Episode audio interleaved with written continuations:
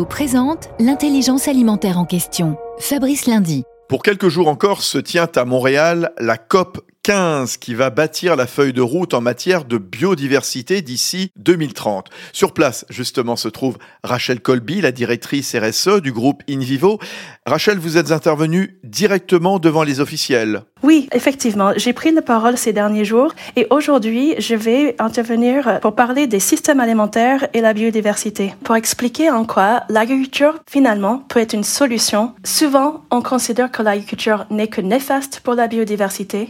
Nous, chez Invivo, on travaille sur des produits et services pour accompagner la transition agricole vers un agrosystème résilient. Par exemple, on pourrait avoir des rotations allongées pour inclure d'autres types de cultures et aussi des couvertures au sol qui vont aider les sols à se régénérer, avoir plus de vie dedans, plus de biodiversité. Bon séjour à Montréal. Merci Rachel Colby. Union nationale des coopératives agricoles françaises, InVivo s'engage pour la transition agricole et alimentaire vers un agrosystème résilient.